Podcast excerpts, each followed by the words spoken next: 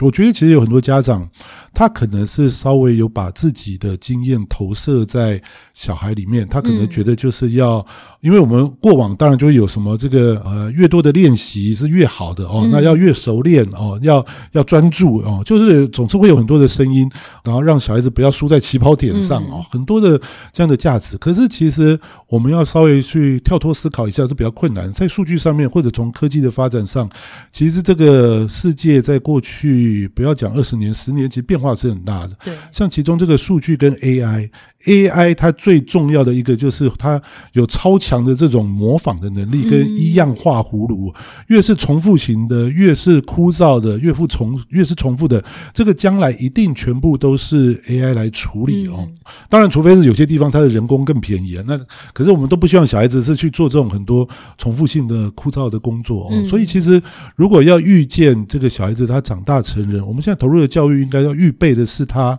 二十年后该有的样貌，所以这个可能有点难去思考。可是我我当然也不是趋势学家，可是我至少从数据看来，就是说我们这个二十年后绝对不会是说一个人他的记忆力超强，嗯，他的背诵或者他一直重复一些事情做得非常好，嗯，就能够哦发光发热，反而他更强调的是这种我刚刚讲的这种。探索、自主学习，然后另外，其实反而是更重要的是，他需要有留有一些时间是那种。跟人家跨域合作，嗯哦，反而是哦这种建立他在早一点的这种对于 social 的了解，其实是更加的重要。嗯，所以我觉得蒙特梭利有一个是说，就是说他的混龄设计也是一个非常重要的。就是说，其实，在呃真实社会里面，其实他并不会说就是这么有秩序的帮你分好班、分好年级，按照进度。这本来就是大家有快有慢，嗯，有不同专长，有大有小，大家组合在一起。那他们如何去能够